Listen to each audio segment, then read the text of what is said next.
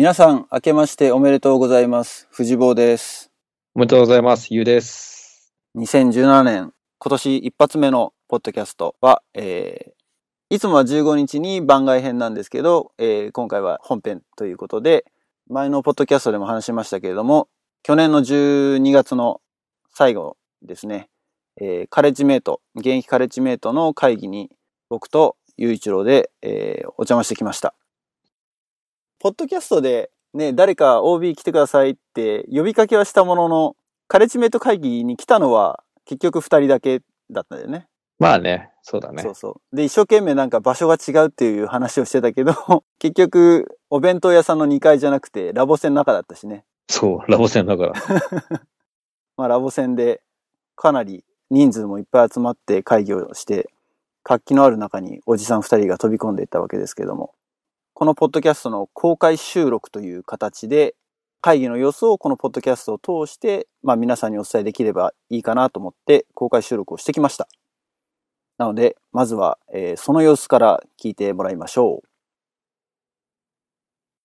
ヘッドからこう、今期のカレッジメント勝負してもらっていいね。今、とりあえずやってるのが、この時期やってるのが、2月にある国際交流村に向けて企画を立てて、もう一つが、ウィンターキャンプが今度1週間後ぐらいにあるんですけど、それのコーチとして、このメンバーの中から2人参加。それなんかすごい、最近復活、今年から復活？なんか、いや、5誰か年前からずっと。あ、2年前から？5年ぐらい。5年？よ、?4 年。前。情報の拡散。4、5年。前から、カレッジがコーチ、コーチと一緒にキャンプインするっていうのがずっとなかったんですね。はい。カレッジがコーチとして、うん。あ、コーチとして。この2人が。あ、もうそうか、男の一人おじゃあ、抱負を。そうだね。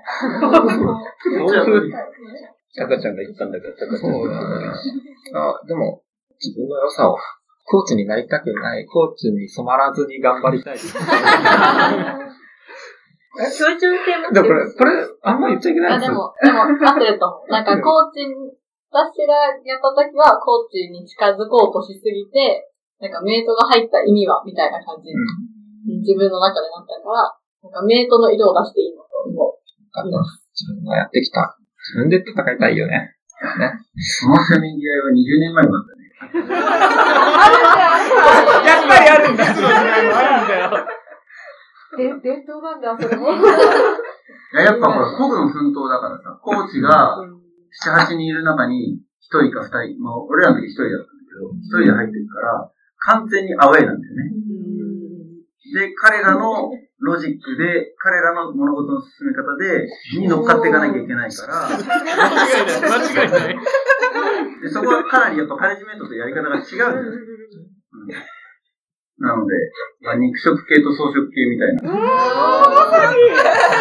変わってないです。変わってないでしょ。でもその、その、えっと、僕らがやってた同世代でやってたのの、コーチと前回ね、前あ、前々回かな。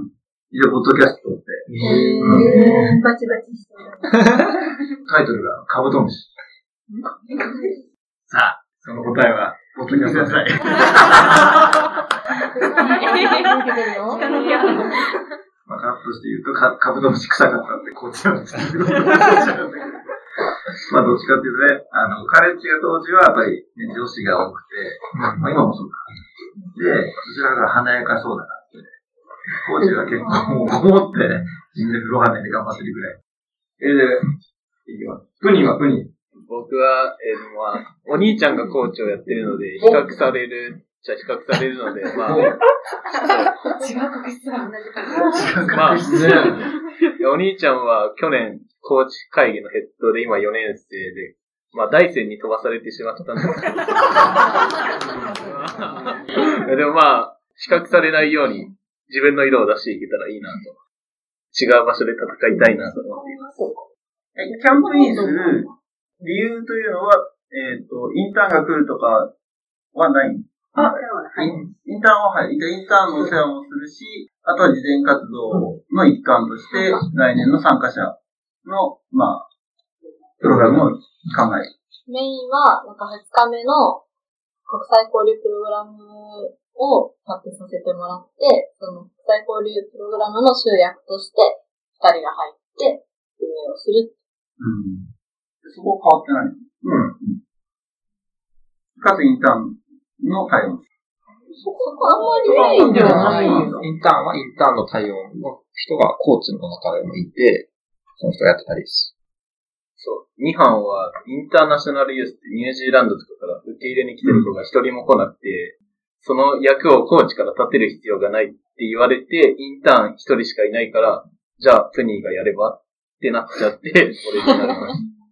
あ、インターンをキャンペーンしないで、インターンだけ、一人だけキャンペーンして、外国人はその一人しかいないから、うんまあ一人でやればいいんじゃん、みたいな。押し付けられた。いや、そういうわけ、うんえでもだって、決まってたなんか自分がどれだけ喋れるか披露するの好きじゃん。いやいや中身みたいな。すごい勘違いしてた。えー、私違うよ。プニーが、インターン役をやるわけじゃない。外国人役外国人役。ラーメン屋でさ、後ろで外国人がさ、多分イスラム教かなんかで食べれないお肉があるところで、で、なんかちょっと店側と揉めてる時に、お今俺が行けば俺一番活躍できるんだな。いや、だってなんかさ、横で俺三国語、三カ国語喋れるから、俺が一番この中で活躍できると思うんだけどね。行った方がいいかなって思って。いや、違う、だってあれ中国語でさ、なんだっけ、やってたじゃん、すごい。うんなんか、英語喋れる中国人が、なんだあれ、日本語を喋れる中国人に、中国語で話して、その中国語を日本語に訳して、で、英語を喋れる外国人と、こうな、4人で会話をしてて、そう、英語で、英語と日本語喋れる人がいればいいな。言語の渋滞みたいな。ちょっと今まだ訳してるから、こっちで。その、それを全部分かってるから、なんか助けた方がいいかな、みたいな。えでも行かなかった。行かなかった。頑張ってたから。見守った。今ということで、大丈夫ですか？ヘッド。あ、大丈夫です。あ、大丈夫です。全然言ってください。本当？あ、タイガー面白いです。タイガーっていうの？タイガーはい。うわいい名前だね。あるなで、どういう、あれですか？あそうそうそうそうキャラ、キャラ紹介する。キャラ、なんか今まで出会ったことない。なんか例えば、なんか手、手に書いてある文字とか、なん出血確認しなきゃいけなくて、本番中に忘れたくないので、こう書いて。そう、なんか、出席の出の字だけを5つ書くっていう。忘れないかなと。スマホがある時代にここに書く。そう、なんか面白かったエピソードが、なんか一人ディズニー、この前行ったらしくて、え、なんかカップルが前の列で並んでたらしくて、自撮りしてたのを後ろで変顔してる。そういうことを、なんかいろいろやってる。怖いです。はい、いいな。なんか違う。やっぱうちのグループもっと活躍させていかないと。相当来てるね、これ。相当来てますね。ちょっとこのタイガーのキャラはちょっと危ないね。危ないことね。あの、抑えてる。一人ディズニーね。え、で、ずっとあの、映ったんですよ。うんあの、なんか耳とかつくアプリあるじゃないですか。うん。ちゃんと入ってる。なんか違う。3人目だよ。やばい。面白い、この人。タイガーすごいな。で、チーム編成みたいなのあるは特に作ってない。作ってないこの、この人数で一つのトピックを、が、あじゃないではなくて、えっと、国際交流村は国際交流村でグループ作ってみたいな感じで、調査隊は調査隊でまた別のグループ作ってみたいな感じで企画立てています、グループごとに。え、でも、調査隊と国際交流村ってオーバーラップするの時間的に。あ調査隊が終わってから国際交流村ですはね。だから両方やる人もいるわけ。あ、てか全員両方やるんですよ。で、うんなんか調査隊は調査隊で、えっと、こういうプログラムをやります。ってなって、それを運営する、あの全員一緒にはできないんで、その ABC ぐらいグループを作って、ここは誰だ。まあ、同じプログラムを運営するんですけど、運営するチームが3つぐらいある。っていうので分けて、この中でファシリの練習をしたりとか、こういう流れにしようねっていうのをこう、そうです。で、村は企画立てから始まるんで、あの、全くこれが一回こう解消されて、何やろうか。じゃあ午前はトピックごとに希望者を集めるから何をやりたいですか今年で言ったらなんか記号をやりたい。文化をやりたいみたいな、まずトピックからこう争いが始まり、これいいねっていうのが4つう生まれ、この4つごとに私それやりたいです。まあ企画者は基本そこに入って、私これやりたいですってやりたい人が集めて、で、午後の年代別は、その年代に何が合うか。その高校生だったら高校生にやるべきトピックなんだろう。選挙権あるから選挙にしよう。みたいなのをそのグループの中で話し。合ってやってきます。で基本的に会議全体としては一丸となっていて、でその目標とするプログラムに向けてチームが分かれる。って感じです。そうです。合理的だね。むしろバラッバラだったからね、向いてる方向が。これ結構。まあ、バラバラじゃないの。事前活動チームがあって、あと、カレッジメント自身の研修チームがあって、木によって違ったけど、国際交流の楽しさを伝えるプロジェクトみたいなのもあったりとか、それは、主にだから、インターナショナルユースが来た時に、ホストファミリーだけじゃなくって、他のラボも踏まえて、なんかこう、集まって、何か交流する場を設ける、あの、企画をしたりだったりとか、あと何やった？あ、まあ、キャンプ。キャンプはキャンプで一つ、も独立して。それを一年中、だから、サマーキャンプやって、サマーキャンプにも入る。だからサマーキャンプにアメリカとかカナダのユースがあるでしょでそれのケアをするためにサマーキャンプ入って、それもだから一般準備から、コーチ。そう、6班までやるから。各班に入るでしょカレッジが。めっちゃいるじゃん。今、今、できたキャンプ専属でやってるチーム。だけど、キャンプインするのはもちろんそのキャンプチームがメインなんだけど、人数足りないから他のチームからもキャンプインするのたし、うん。あと何人だ国際化。国際化。国際化プロジェクトね。うん。まあその研修に近いのかな。まあ自分たちが、その国際交流を自ら楽しむっていうか。自分たちがどんどんどんどん国際交流そのものをしていくっていう場を作っていこうっていう感じで。まあ今多分そのインターンだったりとか、日本語学校の生徒さんとかと交流あるのかっていうのに多分一番近い。当時は日本語学校つながりでなんか合宿みたいなってるね。宿借りて、一晩、なんかいろいろディスカッションしてる。もうそれはだから高校生とかいないくて、完全にカレッジと、その、日本語学校の人たちとで、まあ文化交流的ないろんな、彼らから見た日本の文化ってどんなの？まあ彼らのバックグラウンドみたいあ、でもすごい、歴史を、ちょっと戻すと、僕らが、えっと、3期だね、2期 ?3 期に上がるとき、5人ぐらいに1回減っちゃったの。ざーっと。で、えっと。で、逆に言うと、今までやってきたものを無理やりやろうとすると人数足んない。まず、で、それヘッドになるときに思ったのが、まあ、まず人数が必要なのと、例えば自分の好きなことだったら続かないから、だから全部まず自分が好きな企画作って、それを自分でまずやろうって。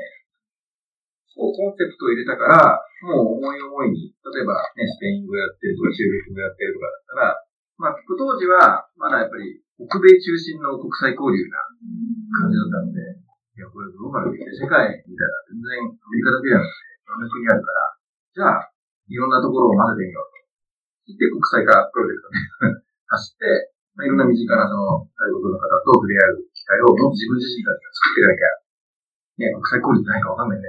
そういうことをやったら、じゃあ今度ラボの国際交流が、どういう特徴がそういうのをやったりした。結構実験的だったよね、自分うん。だし、5人しかいなかったから、みんな一人プロジェクト。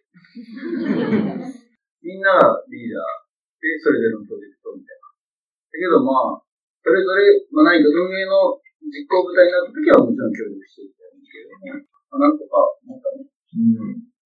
まあでもやっぱりそういうやりたいことをやってて情報発信して、その、コーチとかを、コーチっていう一つの確立されたものなので、まあ逆にある意味、カレッジってそのタイプ自由だったりとか、まあいろんなアドホックな、いろんなプロジェクト、旬なものを取り入れたりとかしながらっていう、まあ結局、比較する、ね、大学生になったら何かやろうって、やっぱりコーチかカレッジかみたいな、比較にする中で、じゃあカレッジ。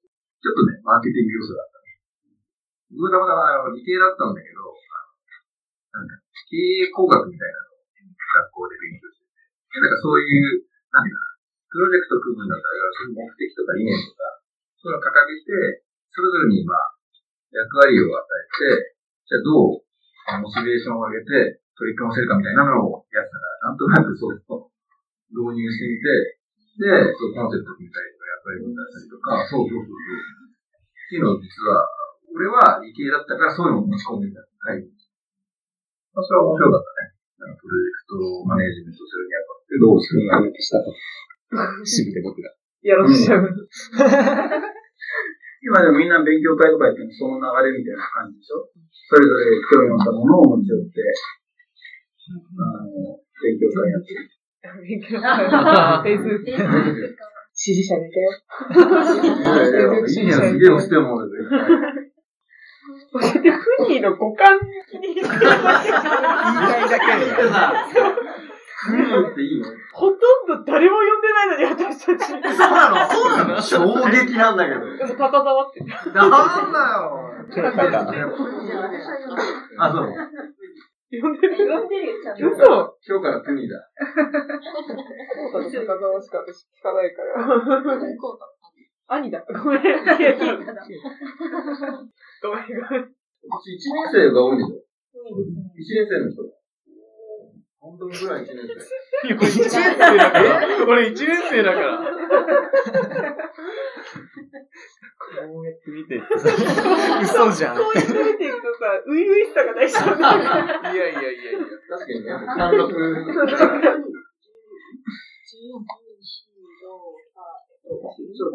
年。すごいね。ここが寒かったのかうん。タカロンが引いてる。千葉支部が多千葉市多いんだ。千葉市難しい。多いな。多いなやっぱり多いな。おーい。え、カナダ。一人休んでて、その子と多分私だけど。あ、本当なぜか押したい。調子。去年一人だったからね。ああ、そうそう。そっか。あれ、こっちお腹もついてきたね。ということですね。今日はありがとうございました。ありがとうございました。ということで、楽しかったですね。いや、楽しかった。ちょっとね、あの、音質が、まあ、結構広い部屋で、あの、マイク1個ポンって真ん中に置いて撮ってたから、音質が悪くて、ちょっと聞き苦しいところがあったかもしれないけれど、ね、聞き取りにくいっていうかね。うん。まあ、話的に聞き苦しい内容じゃなかったと思うんで、そこのところは OK かなって思いますけど。まあでも前打ち合わせも何にもなくね、ね。突然部屋突然入って。ね収録しますみたいな。まあ、この収録の中入ってなかったんだけど、あのまあ、一応、俺とユウが入ってから、それぞれの自己紹介をちょっとしてね。で、まあ、うんあの、ポッドキャストやってますって話をして、まあ、ポッドキャスト聞いてる人どんぐらいいるって聞いたら、誰も手挙げなかったね。誰もだった一人か二人ぐらいだったっけ？ほとんど手挙げてなかったよね。うん。で、そう、だから会議に行った後に、まあ、ポッドキャストを、その後聞いてくれたカレッジメイトがたくさんいたようで、お、そうなんだ。実は。うん。アクセス数が翌日に激伸びしててびっくりした。もう、目標達成だね。グラフがポーンって跳ね上がってたから、お、なんだと思ったら、うん。そうカレッジメイト会議行った翌日で、まあ、あれだけね、あれ、ほんだら、さすがに聞かないわけにいかないだろうと。うん。まあ、現役カレッジメイトはね、この今日の配信を結構楽しみに待ってると思うので、うん。まあ、どんな、ね、自分の声をね、改めてこうやって聞くと結構変な感じするってのあるけどね。うん。まあ、思ったよりで、気楽な感じで、気さくな感じで参加して、ああいうコンテンツになるっていうのは、いい経験なんじゃないかな。うん。いや、でもすごい、あのーまあ、やっぱ人数が多いのと、結構まあ企画いっぱいね、作って、ちょうど今、あの、国際交流村の企画を立ててる段階で、結構ね、やっぱりいろんな企画をちゃんと詰めて、精度を上げていくっていうことをやってんだね。うん。そう、あのー会議に行った時に、ユウが持ってきたんだよね。昔の資料をね。持ってった持ってった。うん。で、まあ、それを使いながら当時の活動の紹介をしたりとか、まあ、ポッドキャストをこれ聞いてる人は、もう、あの、聞いたことのある内容と、あの重複はするんだけれども、まあ、5人になった時の話をしたりだとか、ね。で、話の中にもあったけど、キャンプインするっていうのが、だいぶ今また定着したというか、再び定着したみたいで、コーチとカレッジっていう、やっぱりね、あのまあ、それぞれ違った文化の集まりが、まあ、ラボの大学生のところに2つあるっていうところで、ぱりそこのね、まあ、いろいろ思ってることやね、もう対立したらいいんだけど、まあ、ライバル的な関係でもう一部あるからね、まあ、そういうところの、いやまだ未だに引き継がれてるんだね。うん。まあ対照的なんだよね。要するに、やってる活動というかまあ、考え方なのかもしれないけれども、継承してきたものっていうのもまあ、ともちろんあるだろうけれども、まあでもなんかね、その話をしたら、結構、現役の子たちは、ああ、やっぱりそうなんだって言ってたからね。そこのところはどっちも変わってないんだなっていう感じは、改めてしたね。だからメンバーっていうよりはやっぱりポジションとか構造的なもうものなんだろうね。うん。まあ、今、あの、国際交流村に向けて一生懸命企画とかを考えているところだったと思うんだけども、あの、会議の場にちょうど今の企画の、なんていうの、企画書っつうのが置いてあったから、まあ、それをちょっと読ませてもらって、読んだ？あんまり読んでない。読んでないまあ、ちょっと、その 内容はね、話しちゃうと、ほら、国際交流村を楽しみにしてるラボっ子にとっては、ネタバレになる可能性があるので、まあ、聞いてるかどうかわかんないけどね。まあでもなかなかすごい、もう当時はうちらね、手書きでやってたっていうのが、今考えると信じられないけれど、全部ね、綺麗にワードかなんかで作った企画書がずらーっと並んで、なかなか見応えがありましたね。面白かったですね。うんうんうん。まあ、またあの、現役カレッジメイトの子と今回こうやってこう、コネクションができたから、まあ、これをきっかけにして、現役カレッジメイトをゲストに迎えて、このポッドキャストでもお話ができたらいいなっていうふうに思ってます。まあ何人か出てくれそうな感じだったよね。そうね。そうだね。うん。だから直近、あと卒業した、まあ、一緒に活動して今 OB になってる人たちとかとも繋がってるからね。まあ徐々にそうやって、今度上がっていけばいいんじゃない？下からね。うん。あれにしよう。あの、昔のいいともみたいの。テレフォンショッキングで。あ、何 来月出てくれるかなみたいなやつ？そう、友達っていうか先輩でも誰でもいいんで紹介してっつって。あ紹介してもらうのはね。うん。いいと思う。うん。その、収録の間に電話かけてってのはかなり無理がある気がするけど。そう。だそれで繋いでいけば、どこまで上がれるかね。うちらまでたどり着くかな。ね、かなりギャップがね、間があるからね。ううちらが知ってるのはせいぜい3個4個下ぐらいまでじゃない、ん。、で、今の現役の子たちが知ってるのがまあ、港世代が、俺らの今知ってる中で一番上？うん。港が一番上でしょ？うん。だそっからその上、ん10年以上空いてるからね、そこもね。いや、でも、いける気がするんだよね。だ俺ら例えば、あのー、ヒロシとかさ、滝波ヒロシとか、あまあ、うん。まあ彼は、打ち上げから参加したんだけどね。あ、あそうそう、唯一、ね、あの、会議の後に、まあちょっとうん。飲みに行ったんだけれども、まあ現役の子たちと一緒にね。うん。まあ、遅れても顔出してくれて。で、彼なんかだって一緒に活動してないもんね、俺たち。そうだね。うん、被ってないね。被ってないんだよね。で、あそこら辺までじゃないギリギリ。カレッジ的に言うと。うーん、そうだね。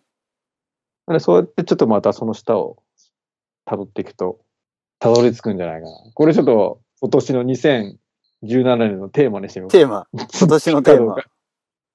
まあでも他にもちょっとまあカレッジとは別でちょっと俺は、あのーまあ日本にいる間に千葉の大学生活動一緒にやった連中とかとも飲み行ったりして、まあそこでも、なかなかレアキャラと会ったりとかもしたので、まあその中からも、あの、ゲストを、一応ちょっと聞いてみたけどね。まあそれもおいおい、うん、うん。広げていきたいなと。うん。あと全然ちょっと話変わるけどさ、ポッドキャストを何人かにもさ、話をした、その千葉の会った人とかにも話したんだけど、意外なところで実はつまずいてるなってのが気づいて、何かっていううと、あのーうん例えば俺とか、まあ、ゆういちろうが、Facebook とかでさ、たまにポストするじゃない？うん。ポッドキャストのリンクをつけて。で、それはみんな見てるんだけど、結局、ポッドキャスト自体を聞いたことない人が、うん実は多くって、どうやって聞けばいいのかわかんないと。なるほど。そう、だからそれで、この前もその、ね、千葉の飲み会の時にさ、これどうやって聞くのって言ってさ、で、まあ、あの、持ってたのが、アンドロイドだったからさ、俺アンドロイド持ってないから、使い方わかんなかったんだけど、どうやってやるのか、うん。あの、やってよって言われて。で、ポッドキャストのアプリを落として、で、いろいろなんかこうね、検索して URL 入れてとかってやって、まあセットアップはしたんだけど、結構あそこでつまずいている人が多いんじゃないかなっていうか。なるほど。簡単に聞けないっていう、そこに実はうちらが知らないハードルがあったっていうね。まあ基本的に上の世代なんだけどね。あの、多分現役のラボックとかは、デジタルネイティブの世代は全然多分使えてるとは思うんだけれども、でもうん少なくないんじゃないかなと、うん、いうふうに感じたね。これはあの、リンクってウェブサイトのリンク貼ってるじゃん。で、うんこの、こ直接、まあ、ブラウザっていうのから再生っていうのが一番簡単なのかな。まあそう一番簡単なのはそうだね。うん。ただやっぱほら、ポッドキャストのいいところは、まあうちらは一応ね、月に2回定期配信をしてるから、うん。で、ポッドキャストのアプリにちゃんと登録、サブスクライブしておけば、まあその日が来たら勝手にダウンロードされるわけじゃない。うん。まあアグレッシブにそのリンクをいちいちいちいち、毎回変わるリンクに行かなくても、エピソードを聞くことができるから、まあそれがお手軽な点ではあるんだけれども、まあそこまでのセットアップが実は難しいみたいね。まあアンドロイド実際ちょっと触ってみてやったけど、た確かにこれはやったことなかったら絶対わかんねえなって感じはした。ああ、なるほどね。iPhone ほどなんかユーザーフレンドリーなインターフェースじゃない感じがしたね。使い慣れてる使い慣れてないっていうのもあるんだろうけれど。うん。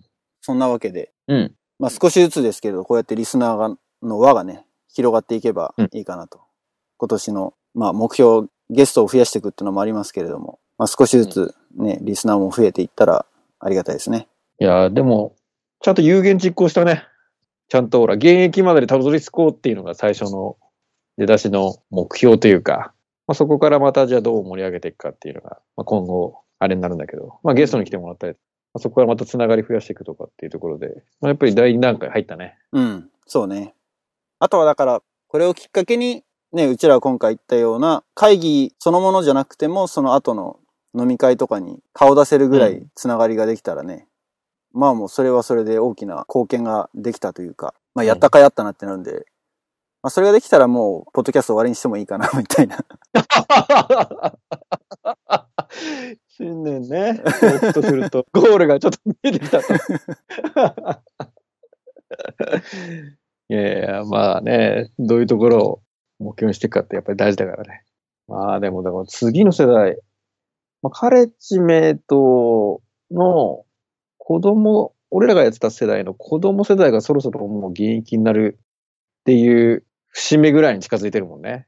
徐々に。そうね。まあうちらの世代で子供、大きい子だと今もう高校生ぐらいかな。うん。うん。だ可能性としてはあるんじゃない？うちらの友達の子供が、まあ聞くっていうのもあるし、ポッドキャスト聞くっていうのもあるし、下手したらゲストに出て、親の知らないところで、なんか、そんなことが起きるかもしれないっていう。ちょっとあれなんじゃない？あの、あのポッドキャストは絶対聞いちゃダメみたいなさ。ブラックリスト化される？そうそう。あの二人の話は聞いちゃダメよ、みたいな。そういう親が出てきてくれるのもね。また新しいネタになるね。ちょっと、最悪ラボ戦できんみたいなね。当時の話はしちゃダメみたいな。そうそうそうそう。まあでもその辺はね、まあうまいこと事務局の人も巻き込んで。ね巻き込も巻き込もう。というか、まあ次回のね、配信はちょっと、あの、事務局の方をゲストに迎える予定なので、う。うん。あれ、前回の前振りで大物ゲストが来ますみたいな前振りあしたっけ？した。したか？その常、やっぱり大物すぎて、やっぱり1月じゃ収まらないと。そうですね。大物は2月ですか。2月に、2月のうん1日の配信で。まあ一応今まであの、1日に本編、15日に番外編みたいな形式ではやってきたんだけど、まあ今回1月1日をスキップしたせいもあって、ちょっとその辺が、まあずれちゃう、関係ねえかなって思ってんだけどね。そこ一生懸命、そこを無理に合わせようとは思ってないので、まあ今んとこ番号がね、エピソードのナンバーとスピンオフのナンバーが並んでるけれども、まあ下手したらずれてく番外編の方が多くなるかもしれないし、本編の方が多くなるかもしれないし。まあ、ちょっとそれはわかんないですけども。そこ揃えた方が分かりやすいよね、でもね。でそれ多分ね、リスナー気にしてないと思うけどね。あんまり。まあ同じゲストで本編と番外編両方出てもらった時に、まあ、番号が並んでるとね、わかりやすいっていうのはあるけれど、まあいいんじゃない？そこは。いいか。うん。それをね、埋め合わせするために番外編を余分に撮ったりとかっていうのも、なんかおかしな話だし。まあネタがあれば全然いいんだけどね。まあそれこそだから、ね、編集の苦労話みたいなのを一回番外編だけでやろうかなと思うところはあるけれども。まあ一人トークか、ゆうと一緒にね、こうやって話をする内容でもないから一人トークでもいいのかななんて思っちゃう。ブツブツブツブツ。いや、結構一人トーク大変らしいよ。あ、それはでもね、思った。何を思ったかって、その、日本にいる間何回か車を運転することがあって、うんで、まあ、あの、千葉県民なので、ほとんどラジオはベイ FM を聞いてるんだけれども、うんベイ FM まあ聞いてて、まあそうすると普通にトークのパーソナリティもいるし、音楽専門のパーソナリティもいるんだけど、トークのうん。パーソナリティとか、まあ大体一人でやってる人とか多いんだけれども、よく話すよね。てか、あれ、これはすごいなと思った。改めて。何気なく聞いてたけど、もしこれをポッドキャストで自分が一人トークやるとしたら、これはかなりテンションを維持するのがすごいなっていうかね。さすがプロだなって思いましたね。まあ我々素人なんでね。でも、そういうところに視点を持てるようになったっていうのは、やっぱり、ポッドキャストの効果だよね。今まで聞き流してたラジオを、うわ、一人パーソナリティすげえなと。そういう視点で見るようになったわけでしょ。うん、そうね。あ、このトーク力すごいなっていう視点で聞くでしょ。うん。トーク力とテンションと、うん。ね、一人で自分の喋ったことにツッコミを入れる技とかね。そうだよね。あれは結構な恥ずかしくてできないね。まあでも、チャレンジしたら面白いかもね。まあ、やっぱりほら、こうやって会話してるとさ、反応があるからさ、話しやすいってのもあるじゃない。うん。反応なく喋り続けるってすごいね。まあだからもう想定してイメージして対話してんだろうね。そうね。本当に。で、ライブでしょ、大体。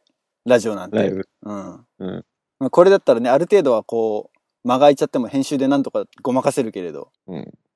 意外なところでなんか、ラジオについて改めて考えさせられましたね。なるほど。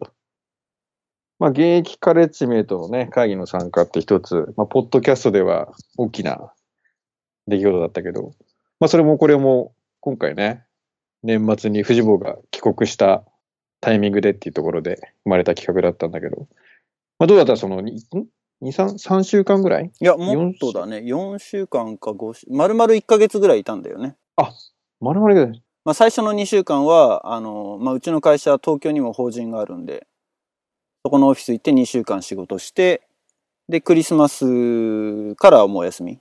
23かな。あの、連休のところからずっとお休みして、まあそれまではだから、まあ都内にずっとね、出てたからっていうのと、あとはまあラボ、カレッジメイト会議行ったのも一つだし、平日は結構なんかいろんな友達と会って飲んでっていう感じだったので、まあ、ほぼ毎日のように飲んでたっていうか、一応、なんつうの、休館日じゃないけどさ、こっちで普段飲んでないから、そういう飲み会なんてのがないから、ああ、うんそうかあっても年に数えるほどしかないからね。そこがいきなりね、たった2週間の間に、それこそ8回とか、そんぐらいの飲み会に参加してたので、まあ会社の人もそうだったし、うん。いろんな人と飲み行ったりしてたので、体が結構後半きつかったですね。ああ、そう。うん そこ、あの、胃腸がね、一応はちょっと、うん。辛かったってのもあるし。1ヶ月いたら結構いろんな人に会えるかなと思って、まあ、実際かなり多くの人、100人はいかないけど、トータルで7、80人と会ってると思うんだよね。うん。かなり効率よく会ったんだけど、それでもやっぱ、あ、今回会えなかったね、みたいな人はやっぱいて、うん。うん。まあ、スケジュールが合わないっていうのもあるし、まあ、場所の問題もあったりとかするけれど。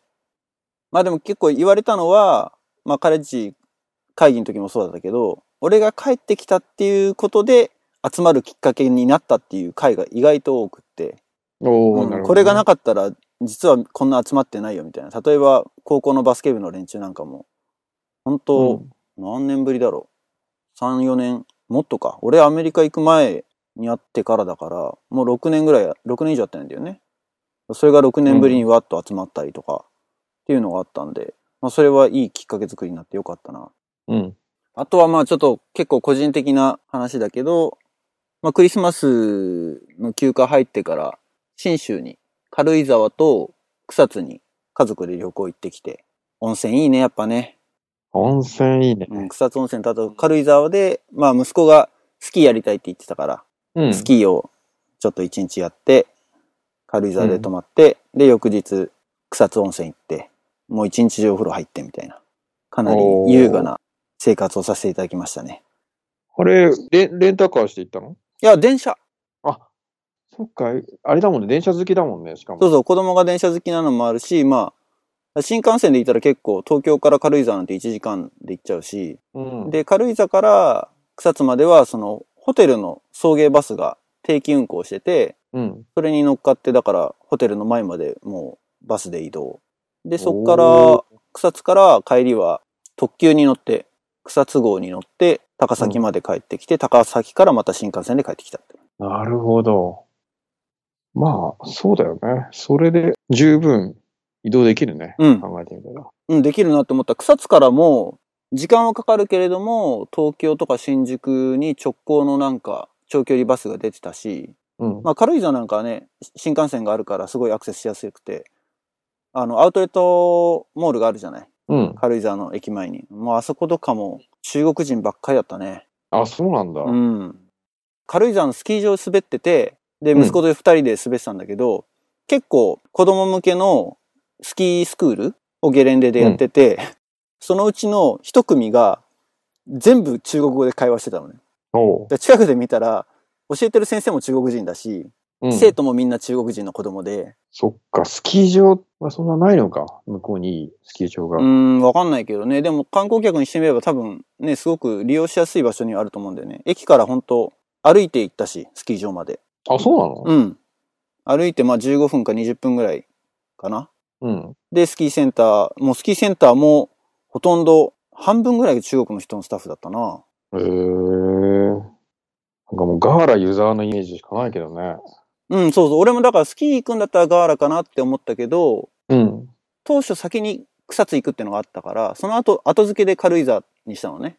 うんガーラ行っちゃうととてもじゃないけどいけないなと思って、で、調べたら、そう、軽井沢のプリンスホテルスキー場ってのが、本当駅前にあったから、これはいいやっつって。なるほど。あ、プリンスね。そうだそうだ。プリンスあるわ。まあ雪はね、ちょっと全然なかったんだけど、人工雪だったけど、まあ子供と滑るぐらいだったら全然まあいいかなって感じで。あとはまあ、日本のお正月を堪能して、ね、正月休みは家族と一緒にいたんだけども、親戚とかね。う。うんん。いやいやいや、充実した日本、出張っていうの？帰国か。帰国で。何よりでしたね。まあ次回帰るのはいつになるかはわかんないですけれど、またね、帰る機会があったら、ぜひ、うんあの、今回会えなかった人にも会いたいし、まあもちろんね、うんカレッジメイト会議行くチャンスがあったらまた遊びに行きたいなって思ってますんで。はい。そんなとこですかね。じゃあ。はい。えー昨年から引き続きですけれども、えー、ツイッターやってますので、番組へのフィードバックがあったら、メンション飛ばしてください。ということで、今年もよろしくお願いいたします。よろしくお願いします。さよなら、バイバイ。